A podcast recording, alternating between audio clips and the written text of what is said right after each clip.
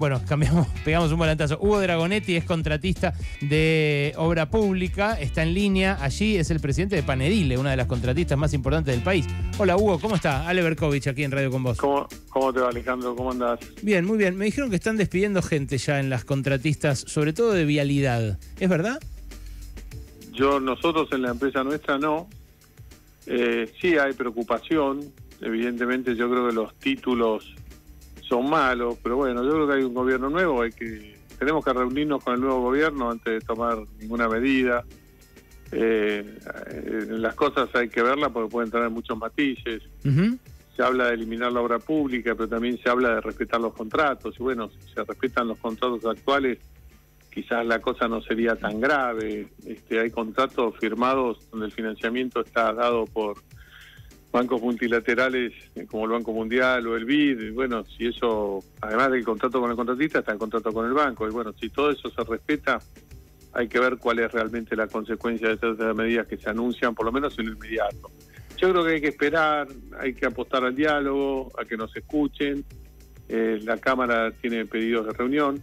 Es evidente que el nuevo gobierno llega con una este, situación muy difícil y, eh, bueno, pero yo confío en que pronto el ministro del área por lo menos nos dé una reunión y esperemos, es una persona conocida del sector. Lo que pasa es que a ustedes les dijo la Cámara Argentina de la Corrupción, Milei, durante toda la campaña. Bueno, pero eso son cuestiones de la política y hay que entender que eh, a veces los políticos se refieren eh, sabiendo quién es el que lo está escuchando. Al respecto me gustaría aclararte que la Cámara de la Construcción, junto con 50 empresas, a raíz de la causa cuaderno, fueron investigadas y por un tribunal de defensa de la competencia, tribunal que, inició, que inició sus actuaciones en la época de Macri, y hace unos meses no se publicitó demasiado, pero el tribunal dictaminó que no hubo colusión, es decir, no hubo acuerdo de precios entre los empresarios de la construcción entre el año 2003 y el 2015. Hugo, ayer eh, Milei se refirió concretamente a las obras públicas que ya están en marcha. Eh, vos decías, hay contratos firmados, pero él dijo esto, lo voy a compartir, son apenas unos segunditos. ¿Qué vas a hacer con las obras públicas que ya estaban licitadas? Nosotros no tenemos plata, no tenemos plata. Con lo cual, esas obras pueden ser entregadas a el sector privado y que las termine el sector privado. ¿Y con qué te la paga el, intendente? Que busquen la forma de financiarlo. Sea donde sea. No hay plata, no hay plata, Alejandro, no hay plata. Si no hacemos el ajuste fiscal, nos vamos a la hiper.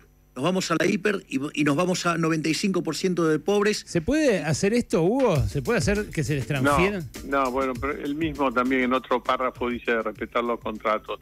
Y también hay que decir que la plata está es decir, por eso estaba aclarando, no en todos los casos, hay casos que el financiamiento es puro del Tesoro y a lo mejor se dará la situación que él menciona, pero hay muchísimos casos que tienen financiación acordada por bancos extranjeros multilaterales de crédito, eh, de la cual la, Argentina es miembro, y sería muy grave que la Argentina no cumpla con esos contratos.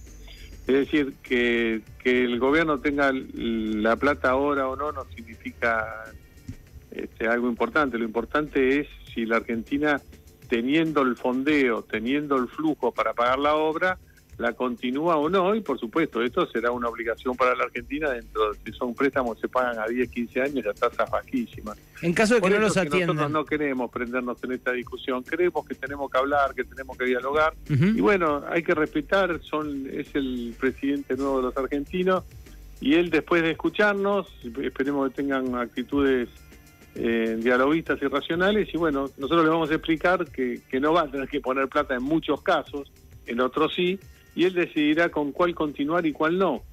Además es cierto que hay muchas obras que son provinciales o municipales y en ese caso el gobierno argentino nacional daba una asistencia y él lo que puede decir es yo no la pago más, señores, la quieren continuar ustedes que son los los comitentes, ustedes señores de provincia, bueno, la provincia deberá decidir si la sigue o no. Es decir, no, son todos los casos de obra pública igual, por eso yo apostaría a bajar un poquito los decibeles. Sé que hay algunos colegas que a lo mejor están tomando decisiones muy eh, trágicas o a lo mejor... O sea, sí eh, se está despidiendo gente, esto que me rumorearon de varios lugares y de Sí, vialidad está yo pasando. lo escuché, sí, sí, yo, yo, yo lo escuché. No, en mi caso no, ¿eh? nosotros no echamos a nadie. Mm. Este, primero tenemos que hablar, tenemos que dialogar, tenemos que escucharnos, tenemos que llevarles propuestas. Yo creo que, como siempre, los políticos van a estar en, en lo que es beneficioso para el país y nos van a escuchar. Eh, esperemos un poco, faltan 15 días. Hugo, gracias digo por... tanto a los empresarios que quieren echar gente como a los que a los que están tan ansiosos. Hugo, gracias por este rato. Chao, hasta luego. Hugo Dragonetti, eh, notón, ¿eh? uno de los eh, contratistas de obra pública más importantes del país.